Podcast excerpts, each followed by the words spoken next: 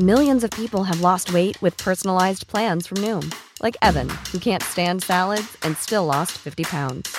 Salads, generally, for most people, are the easy button, right? For me, that wasn't an option. I never really was a salad guy. That's just not who I am. But Noom worked for me. Get your personalized plan today at Noom.com. Real Noom user compensated to provide their story. In four weeks, the typical Noom user can expect to lose one to two pounds per week. Individual results may vary.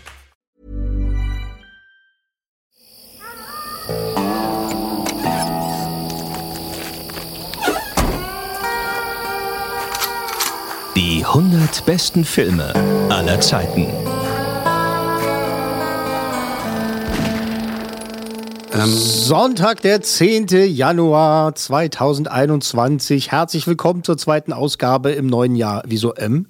Das mit den Zahlen, das äh, kommen wir jetzt zweite Ausgabe im neuen Jahr und dann komme ich mit den Platzierungen mal durcheinander, muss ich mal sechsmal fragen, welcher Platz war das jetzt und so weiter. Aber dafür bin ich ja da. Es ist bereits die vierte Folge insgesamt, ne? okay. Muss man auch mal sagen. Aber die zweite im neuen Jahr. Und Mhm. die erste im neuen Jahr, die haben wir ähm, dann letzten Sonntag abgehakt mit äh, Jolla die Waldfee. Ja, sehr lustig. Das war wirklich sehr Ja, lustig. sehr unsere, lustig. unsere erste Stargästin war dabei, Platzierungspatin Jolla die Waldfee und da haben wir gemeinsam Platz 95 abgehakt.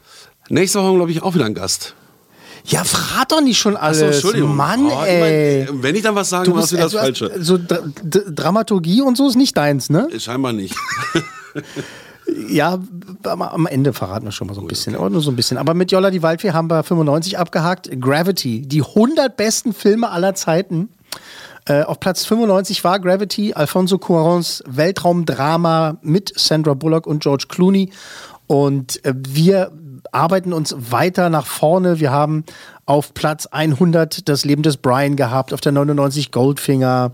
Die unendliche Geschichte war schon dabei, der Leuchtturm, der Pate und eben Gravity, der Pate Teil 3. Und äh, eben Gravity in der letzten Ausgabe mit Jolla. Schönen Gruß nochmal an der Stelle, war geil. Ja, schön groß, war wirklich gut. Super. Und Super. man entdeckt äh, Filme wieder neu, eben auch Gravity, ähm, weil das ist schon echt ein Hammerfilm. Also, Mhm. Ähm, weil wir gucken uns ja die Ausschnitte auch immer an und dann merkt man wieder, hey, den musst du echt mal wieder angucken. Ja, genau, genau, genau, genau. Also wir sind heute wieder nur zu zweien. Oh. Der Herr Meier und meine Wenigkeit. Aber dafür mit drei Filmen.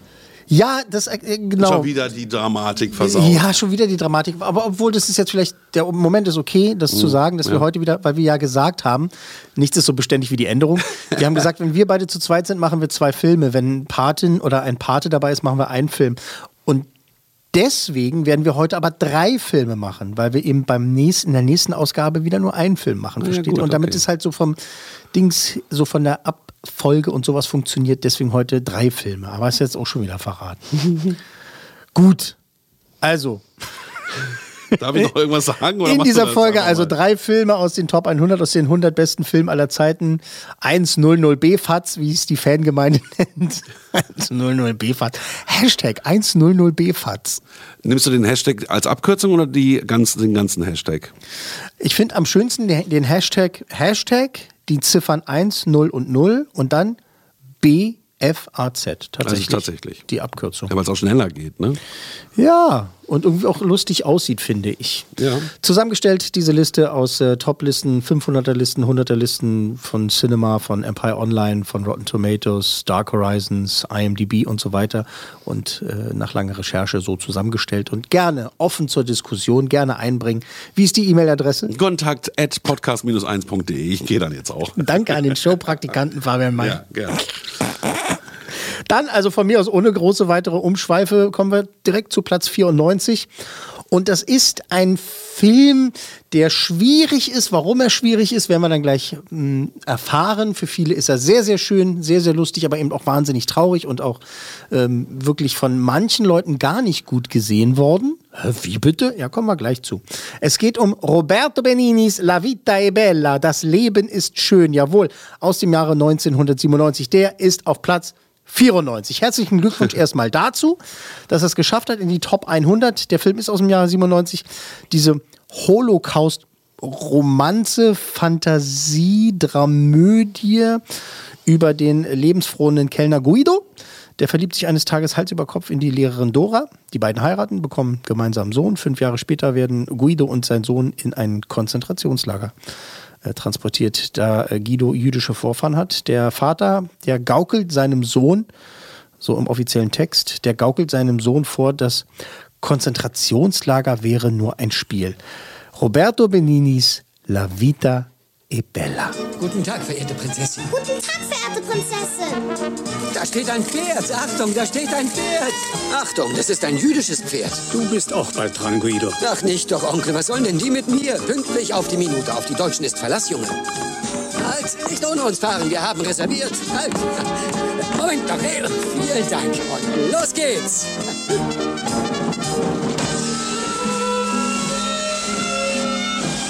Wir spielen alle gegeneinander. Das ist nur ein Spiel, verstehst du? Und der Gewinner wird dann den ersten Preis bekommen. Nein. Alle herhören, ich sage das nur einmal. Das Spiel beginnt. Wer da ist, ist da. Wer nicht, hat Pech gehabt. Die Frau da. Joshua, komm. Schnell wie ein Pfeil. Na komm, Mann, komm. Guten Morgen, verehrte Prinzessin. Mama, du solltest uns sehen. Papa nimmt mich in der Karre mit, aber er kann sie gar nicht schieben. Wir lachen uns kaputt und ich glaube, wir gewinnen. Werden Spaß haben, habe ich dir doch versprochen. Ja. Also ist schon hart. Ich erinnere mich jetzt gerade nochmal daran, dass ich das hart fand, diesen Film. Und gar nicht Ich habe so Rotz lustig. und Wasser geheult. Ja, ja, klar. Also das heißt klar, ja. Weil, ja. Ich, ja. Also Ähm, nochmal für alle, die es nicht ganz verstanden haben. Also er, der Vater, spielt seinem Sohn im Konzentrationslager vor, das Ganze wäre nur ein Spiel, damit ein Spiel. er das besser ertragen damit kann. der, ne? der, damit der Sohn das besser ertragen kann und so wie es auch oft verstanden wurde oder wird, dass eben auch der Vater das besser ertragen kann. Tatsächlich ähm, macht er seine, sein, seinen Überlebenswillen an dieser Geschichte Platz äh, fest, die er seinem Sohn davor spielt, damit er mit dem Konzentrationslager besser klarkommt. Das ist, das ist einfach hart. Ich, und ich weiß, dass ich damals im Kino gesessen habe und ähm, es, ich war aber nicht der Einzige. Es gab Menschen, die wirklich auch schallend auch gelacht haben über Roberto Benini, ne? der als Clown und als Kasper halt natürlich wirklich, ähm, wirklich sehr, sehr lustig ist. Und es, er ist einfach ein guter Schauspieler und ähm, er ist ein lustiger Mensch, aber trotzdem das sollten ja auch Sachen wirklich lustig sein. Also die sollten wirklich als, als Lacher funktionieren. Hat bei mir aber nicht funktioniert, muss ich sagen, weil ich die ganze Zeit immer dachte so, oh Gott, ey, oh. Am Anfang geht's ja noch, ne, also bevor wirklich der, der dunkle Teil des Films beginnt, so der richtig dunkle Teil, da, da sind ein paar Sachen, die lustig sind, aber äh, später dann im, im Konzentrationslager, das ist dann halt da wirklich, also auch da die lustigen Sachen natürlich, auch wenn sie lustig sein sollten, äh, für mich nicht mehr als lustig. Und ich meine es nicht als negative Kritik, sondern einfach, dass ich mich das so mitgenommen hat und eben auch halt, wie gut er das spielt, ähm, wirklich schwer zu ertragen war. Und apropos gut gespielt, seine Frau, die Dora, wird gespielt von äh, Beninis echter Frau, damals eine Nicoletta Braschi. Und ich habe die beiden mal getroffen. Und zwar hat ja Bedini nach dem großen Erfolg von äh, La Vita e Bella äh, Pinocchio gemacht, weil er immer Pinocchio verfilmen wollte. Hat er inzwischen ja nochmal, ist gerade nochmal neu verfilmt worden, auch mit Roberto Benini, aber diesmal spielt er Geppetto. Ach so. Damals, in den 90ern, hat er noch Pinocchio gespielt. ähm, was ein ganz schöner Film war, war komplett auf ihn zugeschnitten und so, war ein bisschen anstrengend. Aber da habe ich die beiden getroffen. Also Nicoletta Braschi und, und Roberto Benini. Und ich weiß noch ganz genau, sie war eine ganz, also da war ich schockverliebt damals in diese Frau, die wirklich eine ganz eloquente, wirklich wunderschöne und äh, tolle Schauspielerin ist und so. Da war ich ganz, ganz fasziniert von der Dame. Ähm, Im Grunewald in unserem Hotel war das noch. Und äh, ich weiß, dass ähm, er dann auch da war. Und ich habe einen sizilianischen Freund, einen Kumpel halt, der mir natürlich nur die versauten Sachen beigebracht hat. Und, und ich habe es für eine gute Idee gehalten, Hey, Bella Figa. da so ein, zwei Sachen halt äh, anzubringen. Wenn man im, bei einem Izilianer Grazie sagt. Wenn, wenn du jetzt sagst zu mir Grazie, Grazie. sag ich, "Ah, Pinchia minchia da Brazie. Das heißt so viel wie, ach, fass dir doch selber einen Schwanz. Auf Sizilianisch. Und das hast du aber hoffentlich nicht gesagt. Pinchia minchia da. Doch, hab ich. Nein, ist nicht dein Ernst. Pass auf, ich komme rein in diesen Interviewraum und da war Roberto Benini, seine Frau. Ich war halt jünger. Und äh, Dolmetscher und so, das ist halt Team. Das war, bevor das Interview wirklich richtig losgehen sollte. Ne? Und ähm, ich komme halt rein und da sagt eben die von der Agentur so, ja, das ist der Stefan und so, bla bla bla, der ist jetzt hier extra hergekommen für das Interview. Und Roberto Benini dreht sich zu mir um und sagt, ba, ba, ba, ba, ba, ba, grazie. Und ich sage zu Roberto Benini, piga mica tapat. Und wie hat er reagiert? Er hielt inne, guckt mich an, entsetzt, dreht sich um zu, seinem, zu seiner Assistentin, Assistentin oder was auch immer, guckt die entsetzt an und ich dachte schon so, scheiße, ich bin raus hier, ne? oh Gott, da habe ich übertrieben. Guckt seine Frau an, guckt einen anderen Typen an, guckt mich an, fängt an laut zu lachen Okay. und kriegt sich nicht mehr. Er sagt, ah, ba, ba, ba, ba, haben ihn halt so kennt, ah, my friend, ba, ba, ba. Siehste, und er fand es halt Lustig. äh, sowas, Also, er hat damit hat er nicht gerechnet, ja. Er hat verstanden und so, er fand es, er hat natürlich hat null damit gerechnet, weil Geil. er auch noch meinte, ich weiß nicht, wie gut ich es jetzt noch hingekriegt habe, aber dass ich das so akzentfrei, er, für ihn war das halt so, so er musste erstmal registrieren, was ich Was ist hier gerade passiert? was Ja, ich gerade ja, gesagt geil. habe tatsächlich, weil halt ein, ein Ollen Tedesco, halt so einen blöden Deutschen da, so eine Kartoffel da Ja. plötzlich da in diesem Sizilianisch daherkommt. Sizilianisch daher, daherkam. Das fand, fand er sehr, sehr, sehr lustig. Ähm, andere, ja, was soll ich sagen? Ja, also zum Film nochmal. Ich glaube, ähm, also mich hat er völlig aus den Schuhen damals gehauen. Und Mhm. wir müssen uns ja zurückdenken ins Jahr 1997. Das war ja noch eine ganz andere Welt. Da Mhm. äh, gab es noch This Mother's Day, celebrate the extraordinary women in your life with a heartfelt gift from Blue Nile. Whether it's for your mom, a mother figure, or yourself as a mom, find that perfect piece to express your love and appreciation. Explore Blue Nile's exquisite pearls and mesmerizing gemstones that she's sure to love. Enjoy fast shipping options like guaranteed free shipping and returns. Make this Mother's Day unforgettable with a piece from Blue Nile. Right now, get up to 50% off at BlueNile.com. That's BlueNile.com. einen ähm, internationalen Terror und so. Ähm, da war das wirklich Ach, den ergreifend. gab's, den gab's schon, aber nicht, ja, aber nicht in so wie welche heute. Dimension halt. wie heutzutage. Genau. Ja. Und ähm, das war damals wirklich völlig ergreifend, weil wenn man nicht vorher wusste, was in dem Film passiert, äh, mir ging es damals so, Ach weil, ja? weil man, also ich hatte keinen Spoiler vorher Okay. und äh, ich war völlig fertig. Also der Film hat mich völlig von Mhm. den Schuhen gerissen. Okay. Nee, so, so, so ganz unschuldig konnte ich damals in den Film auch, auch schon nicht gehen, dass, dass ich halt wusste, was er da, was er da macht. Ähm, der Titel äh, laut Benini kommt von einem Ausspruch von äh, Leon Trotsky, witzigerweise, dass der kurz bevor von Stalins Schergen äh, ermordet wurde, äh, hat Trotzki wohl irgendwie im Garten seine Frau gesehen, dass die doch äh, gelustwandelt ist in dem Garten, an dem Haus, wo er war. Und der wusste, dass ähm, äh, er Stalin, Sta? Stalins Männer sind unterwegs und er soll umgebracht werden. Und da hat er wohl äh, einen Text geschrieben und hat unter anderem geschrieben, trotz allem ist das Leben schön. Hat Trotzki geschrieben. Und ähm, Benini hat eben diesen Titel, dass man halt, es kommt was Schreckliches auf dich zu, es, die Welt ist gerade schrecklich um dich herum, aber trotzdem siehst du das Schöne und kannst halt sagen, trotz allem ist das Leben Im schön. Angesicht des Todes. Ich habe mal so ein paar ähm, Fakten zusammengetragen. Ähm, Benini war tatsächlich erst der zweite Schauspieler, der einen Oscar für eine Rolle bekommen hat, bei der er auch selber Regie geführt hat. Das hat vor ihm nur Laurence Olivier geschafft in, äh, in Hamlet 1948. Und äh, das ist ja klar, also Beninis Oscar-Gewinn ist natürlich legendär. Man erinnert sich ne, seinen Enthusiasmus da, als er gewonnen hat, ne, wie er da über die Stühle geklettert ist und da My friends, I, I love you all, thank you, ba, ba, ba, ba, ba, ba. Und ähm, es war das zweite Mal, dass eine Rolle, die komplett auf Italienisch gesprochen wurde, mit einem Oscar ausgezeichnet wurde. Vorher war es die Lorraine. Sophia Loren hat äh, damals äh, 1960 für den Film den Academy Award gekriegt für äh, Und dennoch leben sie. Dann ist außerdem auch noch Roberto Benini auch äh, einer der wenigen Schauspieler, die ähm, zeitgleich für, beziehungsweise zugleich für Regie, Drehbuch und Schauspiel nominiert wurden. Das hat äh, vor ihm nur äh, Orson Welles geschafft für Citizen Kane. Woody Allen für Der Stadtneurotiker und Warren Beatty, der hat es gleich zweimal gerissen, äh, und zwar für Der Himmel soll warten und äh, Reds, ein Mann kämpft für Gerechtigkeit. Ähm, und auch noch interessant ist, dass nur noch Parasite, ja, ja der zuletzt, ne, und äh, Z, Anatomie eines politischen Mordes 1969, das sind Filme, die sowohl für den Auslands-Oscar nominiert wurden, als auch für den Hauptoscar, also bester Film an sich. Ne? Und das waren halt wirklich, ist ein ganz elitärer kleiner Kreis. Nee, beachtliche Leistung, was er da bei den Oscars äh, mit, mit dem Film erreicht hat, aber das zeigt auch, was der Film damals in den Menschen ausgelöst hat. Genau, genau. Also, Weil das war das erste Mal, dass ein Komiker sich an so ein Thema in der Art und Weise herangetraut hat. Richtig, dass du das sagst, in der Art und Weise, denn Filme über die Nazis, äh, äh, Komödien in Anführungszeichen, die mit der Nazizeit, dem Zweiten Weltkrieg und in der Holocaust-Ära halt gespielt haben, ähm, die gab es ja schon. Aber einer der berühmtesten jüdischen Comedy-Stars überhaupt, Mel Brooks, ja, der auch The Producers und sowas gemacht hat, Springtime for Hitler und so weiter. Ne? Also der mochte den Film überhaupt nicht Ach, echt?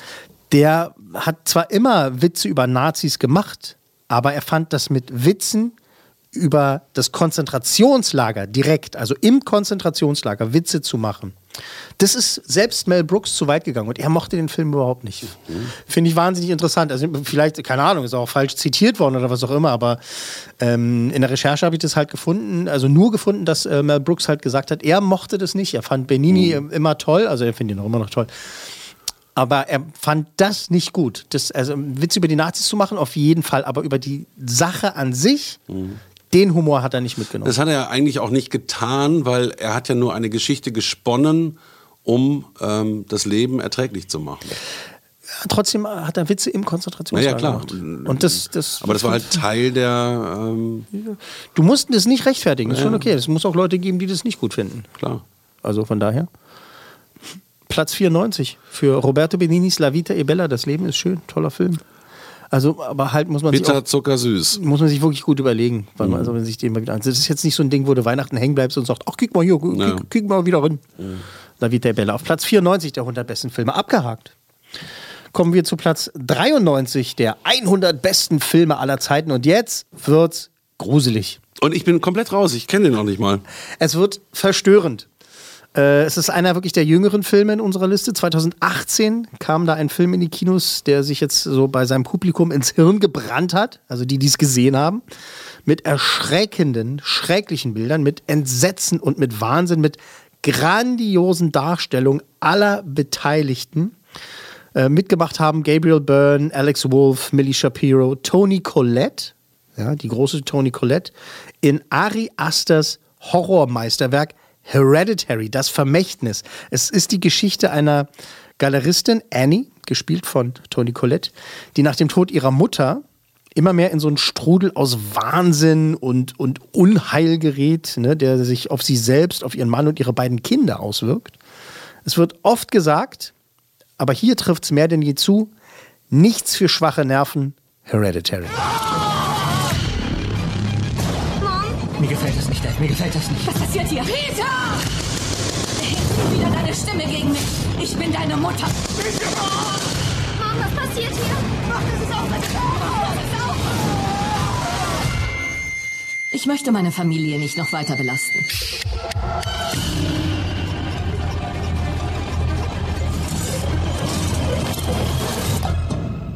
Du bist so gemein. wirklich. Du bist so gemein, du bist so gemein. Ich kann heute Nacht wieder nicht schlafen. Du weißt, ich gucke mir keine Horrorfilme an. Der Trailer reicht ja schon, um völlig fertig zu sein. Ähm, oh Gott, ist das schrecklich. Ich habe diesen Film bis jetzt zweimal gesehen. Ich werde mir Und, niemals und, und angucken. ich würde schon sagen, einmal davon war einmal zu viel. Nein, äh, Das ist echt ich, Giftschrank, oder? ich liebe diesen Film. Der ist genial. Der Mann hat dann ähm, als nächstes dann Midsommar gemacht, diesen Film, der wirklich auch sehr verstörend ist, den wir vielleicht nochmal an anderer Stelle besprechen, wer weiß das schon. Ähm, das Drehbuch zu Hereditary ist äh, inspiriert durch Carrie zum Beispiel, ne, von 76 und also diese Stephen King-Verfilmung. Dann Mhm. Rosemary's Baby von 68, aber vor allem aber durch den mehr als verstörenden Kunstfilm The Cook, The Thief, His Wife and Her Lover von Peter Greenaway. Der ist aus dem Jahre 1989. Äh, ist so ein munterer Reigen aus äh, Sex, Notdurft und äh, Kannibalismus. Na schön. Hoch, was Also- haben Sie heute gegessen? Also diese Inspiration, ne? den Film, den hat äh, Regisseur und Autor Ari Aster als Zwölfjähriger äh, heimlich aus seiner Videothek da um die Ecke geklaut damals. Hat er mitgenommen, hat er rausge, rausge, rausgeschlichen, wie sagt man? Rausge und, und das, das Schmuggel. ist draus geworden. Ähm, weil er, er hatte gehört, dass sein eigener Vater war total schockiert von äh, The Cook, The Thief, His Wife and Her Lover. Mhm. Und da musste er sich ihn angucken und er hat in Interviews ein paar Mal gesagt, er hat ihn dann rausgeschmuggelt, sich angeguckt und er hat es jahrelang bereut, weil der Film ihn so verstört hat. ähm, aber es war halt eine der großen Inspirationen für Hereditary. Toni Collette, die wollte diese Rolle der Annie erst gar nicht spielen, ne, weil sie zu dem Zeitpunkt eigentlich nur leichte Unterhaltung machen wollte. Das ist wirklich keine leichte Unterhaltung. Und sie ist absolut kein Horrorfan, nie gewesen und auch immer noch nicht. Aber das Drehbuch hat sie dann halt überzeugt, dass sie gemerkt hat, das ist nicht einfach nur ein plumper Horrorfilm, ein plumper Gruselfilm, sondern da steckt viel mehr dahinter, weil auch Ari Aster hat den Film nie offiziell als Horrorfilm bezeichnet, sondern für ihn ist es ein Familiendrama, das ihn in einen Albtraum führt. Und das ist wirklich, ähm, es gibt wirklich Stunden um Stunden Abhandlung und Essays über diesen Film, wie Menschen den auseinandergenommen haben ähm, und äh, erzählt haben von der, von, von der Bedeutung, von, den, von dem Symbolismus, der dahinter steckt und so, was da passiert in diesem Film. Eben, dass da schreckliche Dinge mit den Kindern geschehen und das Ende dieses Films, so die letzten 20 Minuten sind so verstörend, sind so krass, das ist wirklich, dann sitzt du noch da und denkst so, ist das genial, ich freue mich, dass es vorbei ist. Und man muss schon ganz genau aufpassen über den, den Film entlang, so was da passiert. Ähm, es gibt eine berühmte, Sek ich werde es nicht spoilern, weil wirklich, ich, ich empfehle es allen Horrorfans, also andere Leute, die wirklich schwach, wirklich nochmal, ich meine es in aller Ernsthaftigkeit, Leute, die einen guten Magen haben und Leute, die gut mit psychologischem Horror und überhaupt mit Horror gut klarkommen und das mögen, dem denen empfehle ich diesen Film. Alle anderen, wirklich, bei dir weiß ich, guckst dir vielleicht doch nicht an, mach es nicht. Auf gar keinen Fall. Ähm, selbst als ich gedacht habe, Mann, das ist geil, der ist super, den muss ich unbedingt zeigen, dann kommt man irgendwie zu einem Punkt in diesem Film, wo ich denke, so, nee, den kann ich nicht zeigen, weil das, das wird Leute so verstören und so kaputt machen. Es gibt eine berühmte Autosequenz, mehr sage ich nicht. Und das ist auch Ari Asters äh, Lieblingsszene. Also, das hat er gesagt, etwas, das sich einem wirklich so dermaßen ins Hirn brennt, ja. Und Asta sagt, dass diese 15 Minuten und, also, und auch alles so drumherum sind wohl das Beste am ganzen Film. Wobei das Beste wirklich auch ein dehnbarer Begriff ist. Also, also es ist wirklich, es ist einfach krank und krass. Und ähm, die Geschichte dieser Familie basiert teilweise auch auf Ari Asters eigener Familie tatsächlich. Also jetzt nicht das, das Ach, der hat aber eine schöne Kindheit ja, gehabt. Nicht, nicht, das, nicht, nicht das Okkulte, äh, aber seine Familie hat wohl eine ganze Menge schreckliche Dinge durchgemacht. Das Oh hat er nie verraten. Er hat nur in Interviews gesagt, dass halt seine Familie wirklich äh, den einen oder anderen Mist durchgemacht hat. Und wirklich, ohne zu viel zu spoilern, dieses schockierende, verstörende, okkulte Ende, ja, das wirft den ganzen Film lang im wahrsten Sinne des Wortes seine Schatten voraus. Weil es gibt äh, zum einen ein ganz bestimmtes Symbol, das immer wieder zu sehen ist. Einmal ist es als Halskette da oder ist auch an einem Telefonmast. Für die Leute, die den Film kennen, ich lasse es kurz mal so stehen. Ich, ich, mein Blutdruck geht schon nach oben. Ihr könnt, ihr könnt, alleine, wenn du darüber sprichst, kriege ich schon Angst. Die, die den Film kennen, kennen, können bei dem Wort Telefonmast kurz mal innehalten und sagen, ja Mann, ich weiß, was du meinst. äh, mehr sage ich da nicht, aber wirklich den ganzen Film über versteckt. So in einigen Szenen sind Dinge bzw. Menschen zu sehen, aber die fallen einem zuerst gar nicht auf. Also man hat erstmal so eine, so eine unsettling, so eine unheimliche Stimmung. Du siehst ein Bild, also eine Szene, du guckst den Film und du siehst was und denkst so, irgendwas, irgendwas, irgendwas stimmt hier nicht. Du hast schon so ein ganz mieses Gefühl, es krampft sich schon so ein bisschen so dein Magen so zusammen. Und dann entdeckst du plötzlich Details im Hintergrund nach einer Weile. Denkst du, oh, oh, oh, okay, alles klar, Dankeschön. Im, Im Laufe des Films, dann so, so gegen Ende wird es immer drastischer halt auch. Dann hat man ganz bestimmte Kameraeinstellungen. So ein Mild-Spoiler ist, man sieht einmal die Mutter, sie steht so da und hinter ihr an der Zimmerdecke passiert halt etwas. Hör auf.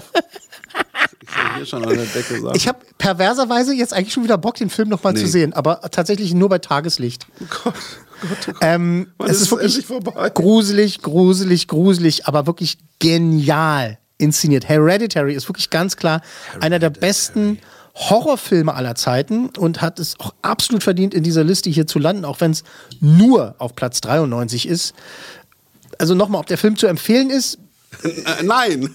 irgendwie ja, irgendwie nein, denn wirklich Albträume sind äh, da garantiert. Hereditary, das Vermächtnis, ähm, einer der jüngeren Filme, die es geschafft haben in die Top 100, unser Platz 93 bei den 100 besten Filmen aller Zeiten. Gut, also das heißt, dass ich von diesen 100 Filmen auch nicht alle sehen werde. Okay, gut. Dann war das Verstörende jetzt ja wohl erstmal vorbei, weil ich meine, das Leben ist schön, ist auch verstörend. Ja, auf eine andere ja, Art ja, und Weise. Genau, dann kommen wir jetzt, äh, kommen wir zu jetzt was, zu. was auf eine ganz andere Art und Weise vielleicht dann verstörend ist. Naja, aber das, das ist schon für mich so auch ein Stück weit klassisches Kino. Also ich sage nur, die, ähm, die Duschszene mit der Motorsäge da, also das fand ich schon ein bisschen zu hart. Ist knallhart, aber da, ist da kann ich knallhart. mitleben. Platz 92. Juhu! Brian De Palmas legendärer Gangsterfilm.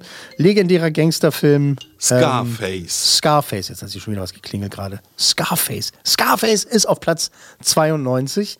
Ähm, es geht darum, im Jahr 1980 äh, bewilligt Fidel Castro die Auswanderung von 125.000 Kubanern. Und äh, einer von denen ist Tony Montana. Und äh, der Ex-Knacki, der hat äh, bald die Schnauze voll, ne, für so Aushilfsjob in der Tellerwäsche und so weiter. Und er startet äh, eine neue Karriere, neue Leben. Kannst ja nicht erwarten, ein neues Leben geht los. Und äh, mit äußerster Brutalität geht's da los. Und er ist aber auch ein, eigentlich ein schlauer Typ, weiß genau, wie er es machen muss. Es geht halt um Drogen, ne, den Drogensumpf und Drogenbarone und Geld, Macht, Drogenkonsum und es steigt ihm alles bald zu Kopf und äh, der Abstieg, wie er so schön im offiziellen Text heißt, der Abstieg beginnt. Und dieser Film äh, steht vor allen Dingen halt ne, für Kokain, ne? darum geht's Kokaina. Kokaina. Kokaina. Und da gibt's äh, diese berühmte, berühmte Szene, äh, der Showdown sozusagen, als ähm, die gegnerische Partei sozusagen äh, Tony Montanas äh, Anwesen stürmt und ihn halt fertig machen will und er voll gekokst bis oben hin halt äh, sich seinen Leuten stellt und sagt, sagt Hallo zu meinem kleinen Freund. Äh, und dieses berühmte Say Hello to my little friend, das haben wir euch für euch ja hier mal rausgesucht jetzt, bitte. Komm mal. Okay. Do you wanna play rough? Okay. Uno. Say hello to my little friend. You wanna play rough? Okay. Yeah. Okay. You like that? Huh? You want more? Ei, ei, ei. Your horse? Go! Gauert, Gauert, reicht. Ah, okay. Viele Tote. Viele You wanna Tote. play rough? Vor allem, you horse. Und damit meint er nicht du Pferd, sondern ihr Huren. ähm, klar ist der Film ab 18. Es gibt so mehrere Schnitt, Schnittfassungen, ne? Und äh, das ist einer dieser Filme, wo das natürlich schon kontrovers zu betrachten ist. Also der ist wahnsinnig brutal, aber es, im Kontext der Geschichte ergibt es Sinn. Ist es schön? Nein, auf keinen Fall. Also glorifiziert, weiß ich nicht. Also es gibt ja genug Gangster oder möchte gern Gangster, die halt, es gibt auch so, auch so andere Filme, ne, die, da gucken sie gerade Scarface zum Beispiel, weil sie halt denken, sie sind irgendwie harte Gangster und Ja. und so. Da wird schon so auch schon so ein bisschen verballhauen. Aber hey, ist ein eigenes Genre fast, ne? Wie Ne, nicht nur fast, Spaghetti-Western. nicht nur fast, es Ja. ist halt ein eigenes Genre, ne? Diese Drogen, Gangster-Filme, ne? super brutal und dieser Satz eben, say hello to my little friend, äh, der stand tatsächlich so im Drehbuch. Finde ich faszinierend, weil es gibt ja oft so diese Sätze, die so geflügelte Worte werden, äh, die dann, Mhm. Die dann bei den Dreharbeiten auf einmal entstanden sind. Genau, die ne? improvisiert worden sind. Aber das Ding Ding stand tatsächlich genauso im Drehbuch. Ähm, apropos Drehbuch. Oliver Stone hat äh, das Drehbuch geschrieben, der Oliver Stone. Also er hat nicht Regie geführt. Das ist ja witzig. Also es gibt so manche Interviews, äh, da verwechseln die Leute das, weil sie halt, weil der so sehr sein, sein, sein, sein, seine Handschrift trägt, dieser Aha. Film Scarface. Aber er hat nur das Drehbuch geschrieben. Regie hat Brian De Palma geführt. Ähm, Oliver Stone war auch kokainabhängig. Auch, Ach so. ähm, angeblich wohl zu der Zeit, als er das Drehbuch geschrieben hat, war er schon clean. Also war er mitten im Thema. also da war er, glaube ich, also im Entzug, würde ich sagen. Ähm, also er kannte halt diese Welt wirklich, wirklich sehr, sehr gut, weil er ne, also mit den Dro Drogen- und Kokainleuten äh, zu tun hatte, soll aber eben, wie gesagt, ähm, Dann über äh, den Berg im, gewesen im, im sein, Entzug, im Ja. Entzug gewesen sein. Äh, Nochmal, also der Film stand bis 2011 auf dem Index. Ach, echt? Tatsächlich. Äh, wirklich brutal, Gewalt, Mordszenen, also äh, eben diese berühmte Kettensägen-Szene. Es gibt diese Szene, die ist relativ früh im Film auch. Also die ist Mhm. nicht so irgendwie so bis nach einer Stunde eingelullt oder so. Ich glaube, kommt schon nach einer halben oder so. Ähm, wo dieser Typ halt in der, in der Dusche halt mit der Kettensäge da äh, massakriert- Zerlegt wird. zer- zerlegt wird. Also das ist schon, ist schon hart. Ähm, Love Interest ist äh, Michelle Pfeiffer in dem Film. Und äh, damit sie halt wirklich auch wie eine Kokainsüchtige aussieht, hat sie halt wahnsinnig viel gehungert während der Dreharbeiten. Mhm. Also sie sagt, also sie hat, äh, um möglichst authentisch zu wirken, hat sie halt äh, sich äh, ewig äh, nur von, was hat sie gesagt, Tomatensuppe und Marlboros ernährt. Das gut. ist fast wie Kokain. Voll gut, ey. Und ähm, Al Pacino, der die Hauptrolle spielt. Auch total dürr und äh, Ja, halt natürlich, also es gibt so das Gerücht, dass die halt auch durchgezogen haben da während der Dreharbeiten. Aber ich, ich glaube das nicht. Also das ist halt so. Das, Meinst du, ich dass glaube, das so ganz möchten authentisch ist, oder Das was? möchten so manche Leute nur irgendwie so, ja, die haben auch wirklich geguckt, sag ich dir. Schwöre dir. Bruder. Schwöre dir, Bruder. Ey, ist doch Koks, oder? Ist doch Koks, oder? Ist doch Koks, oder? ähm, das ist, äh, keine Ahnung, Milchpulver gewesen oder was auch immer. Ähm, für diese Rolle, ne, dieses kubanische, ne, um, um so drauf Mhm. zu sein und um in diesem Mindset zu bleiben, hat er dem Kameramann auch die ganze Zeit gesagt, äh, Alonso, der Kameramann, Das hat er äh, gepasst. John Alonso hat äh, zu dem gesagt, er soll mit ihm auch die ganze Zeit nur, nur Spanisch reden, dass er Aha. halt ähm, äh, im Charakter bleibt, wie man, wie man so schön sagt. Und das ist er auf jeden Fall. Im Ähm, Charakter geblieben. Also, ist auf jeden Fall im Charakter geblieben. Hat er Ja, dafür eigentlich einen Oscar bekommen? Das wurde nicht Nein, prämiert, er das ganze Ding, Nein, ne? nein, nein, hat er keinen Oscar für Das ist bekommen. ein Kultfilm, aber nicht ein Film, der äh, in Hollywood äh, bei- in der Jury naja, irgendwas ausgelöst nee, hat. die fanden den schon gut, aber eben halt aus anderen, also mit anderen Ansichten natürlich Mhm. drehbuchmäßig und sowas, wie es inszeniert wurde und gespielt wurde halt auf jeden Fall. Ähm, Michelle Pfeiffer haben wir schon gesagt. Tatsächlich haben aber auch Glenn Close, Gina Davis, Carrie Fisher, Kelly McGillis, Sharon Stone und Sigourney Weaver da vorgesprochen für die Rolle, aber De Palma tatsächlich, der der war sich auch nicht so hundertprozentig sicher mit Michelle Pfeiffer, hat dann aber irgendwann gesagt, sie ist doch schon die Beste für die Rolle. Und sie war halt noch unbekannt zu dem Zeitpunkt, mehr oder weniger. Also sie war dann noch gar kein Star. Ähm, kommen wir zu Fornicating under Consent of the King. Hey? Mit anderen Worten bekannt als Fuck. Hey, wir sprechen demnächst in unserem normalen Podcast, wir sprechen nachher später in unserem normalen Podcast in äh, Logenplatz, der Filmpodcast, über die neue Netflix-Serie, über die äh, Geschichte der ähm, ähm, Schimpfworte. Voll geil. Ich hab, bin noch nicht durch, ich gucke mir das an. Und da habe ich jetzt gerade, das wollte ich gerade einbringen, habe ich gelernt, das Wort fuck kommt von dem ähm, englischen Begriff fornicating under consent of the king. Nicht dein Ernst. Das Ja, ist der ein Ursprung ganz, von ist der, Fuck. Ist der ganz offizielle Ursprung. Das, und es wurde dann abgekürzt. Du durftest also nur Geschlechtsverkehr haben, wenn der König sein Einverständnis gegeben hat. Ist ja krass. Geil, oder? Das ist, das mal geil? Ein gutes Zusatzwissen. Nochmal, nochmal. Ja. F-U-C-K. Fornication under consent of the king. Krass. Ist das geil? Ja, ich geil. liebe es hart. Äh, Das heißt jetzt nur ich noch liebe so. hart, klingt komisch. Ähm, aber so und viel das Zeit Wort muss sein. und das Wort eh, genau so viel Zeit muss sein. Aber wir, wir sprechen an anderer Stelle noch mal mehr über diese Serie. Übrigens moderiert von Nicolas Cage. Oh. Voll geil. ähm, in Scarface gibt es 207 Mal das Wort Fuck. Ah, Das hat irgendwer mal gezählt. Das, ja, du, da gibt es da gibt's ganz viele Dinge auf YouTube. Kannst du mal eingeben. Äh, äh, der King ist übrigens The Wolf of Wall Street. Da wird es äh, 506 Mal gesagt. Fuck. Bei ähm, Scarface nur 207 Mal, das heißt 1,21 Mal pro Minute. Geil, oder? ja. Also, Das sagt was über den Film. also, es ist eben, wie gesagt, noch ein Mythos, ob Al Pacino da echt, Al Pacino da echtes Kokain geschnupft hat oder nicht. Ähm, angeblich Also, war so das wie er Milchpulver. aussieht, äh, könnte es schon sein. Angeblich war es Milchpulver und äh, De Palma hat es auch nie offiziell zugegeben, was die da als äh, Drogenersatz verwendet haben. Ange es gibt ja so diese Stories, dass äh, dass die wirklich von echten Drogendealern dann halt irgendwie äh, Am Set besucht worden sind ja, oder was? Koks, ja, irgendwie so. Mag ja sein, keine Ahnung. Also vielleicht ist es ja auch billiger, echtes Koks zu- heranzuschaffen, weil das hat man irgendwo hin, im Hinterzimmer rumzuliegen und sagt, du, für die Szene brauchen wir noch irgendwie 20 Kilo Koks. Habe ich noch hinten auf, auf der Terrasse, bringe ich euch schnell mal nach vorne. Welches Jahr war das nochmal, Scarface? Äh, 80, glaube ich. 80, ne? Das war natürlich die, die Hoch Ja, ja, Hochzeit 80er äh, in den Jahre. USA, ne? wo, Ja, die, ja, genau. Koks halt vom Süden LKW-weise ankam. Mhm. Und mit Flugzeugen. Witzig ist, dass Brian De Palma eigentlich zu dem Zeitpunkt einen ganz anderen Film machen sollte. Den hat er aber abgesagt. Er hat gesagt, nee, ich mache lieber Scarface. Der andere Film, den er abgesagt hat, war Flashdance. also muss doch so 83, 84 gewesen sein. Ähm, diese Szene, die wir auch gehört haben, ne, dieses äh, auf der Treppe und so, dieses Geballer und so und, und da rumschreien und äh, sich da abmurksen, da gab es einen Co-Regisseur. Und, zwar Und? einen alten Kumpel von Brian De Palma, Say it laut. Steven Spielberg. Ach komm. Geil, oder? Eine Ist das Geschichte. geil? Ist das geil? Die kennen sich ja, die haben ja zusammen studiert, äh, beziehungsweise äh, da gibt es ja mehrere, ne? Coppola und äh, George Lucas und Brian De Palma eben und äh, Martin Scorsese und eben äh, Spielberg. Und, Die, also die äh, ganzen Großen haben zusammen damals die haben zusammen abgehangen. Die haben zusammen abgehangen. abgehangen. Das war, das war eine Mischpoke. Und äh, De Palma hat halt äh, jemanden gebraucht, der ihm hilft bei der Inszenierung von dieser Treppensequenz. Und das war Spielberg. Krass. Der Spielberg, das brave Jungchen, der erst dann Ja, Jahre ja, später sich damit noch mehr mit Gewalt auseinandergesetzt hat, der hat das Ding inszeniert. Voll geil, oder?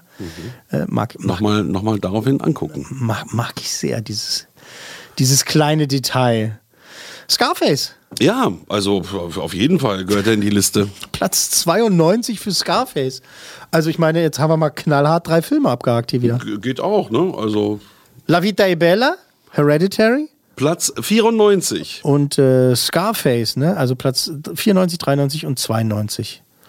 Toll. Wie heißt der Film nochmal? Heredi Hereditary. Hereditary. Du wirst ihn dir doch eh nie Ich angucken. werde mir nie angucken, aber ich muss ja trotzdem wissen, ähm, dass wenn der läuft, dass ich den Fernseher ausmache. Es gibt wirklich so ein paar Leute, denen möchte ich den eigentlich zeigen und denke aber auf, eben auf der anderen Seite auch kannst wieder so, das kann, kann, kann ich nicht zeigen. Ich könnte ihn zum Beispiel niemals meiner Frau zeigen. Nee. Und dann gibt es halt auch wieder so andere Leute, die halt dann so tun, so als wenn sie total cool sind. So, ja, fand ich gar nicht so hart. Ey. War doch voll. Also nochmal ganz kurz. 94, Das Leben ist schön. 93, Hereditary. Und auf 92, Scarface. Scarface. Und ähm, jetzt sagen wir es dann gerne nochmal. Bei die 100 besten Filme aller Zeiten hier, die Podcast 1 Produktion, werden wir beim nächsten Mal wieder eine Platzierungspatin haben. Aber nicht, nicht verraten. Ne? Wir freuen uns Wir wirklich schon uns sehr drauf. Tolle Dame. Ja, ähm, Toller Film auch? Also, ja. Also, wie gesagt, wer es ist, verraten wir nicht. Es ist eine wunderbare Mo Moderatorin, so für solche. Das, das, das soll reichen. Ja, Das, das soll reichen. Muss ja spannend bleiben, ne? Sie übernimmt die Patenschaft für einen ganz besonderen deutschen Film. Ja, deutsch, ja, deutschen Film. Ein Film, der bei den Oscars leer ausging, aber trotzdem anderweitig mit äh, Preisen überhauft, überhäuft wurde. Und völlig zu Recht. Und äh, der gilt äh, wirklich zum Besten, mit zum Besten aus deutschsprachigen Landen. Und er ist in Schwarz-Weiß. Das war die 100 besten Filme aller Zeiten. Eine Podcast 1 Produktion.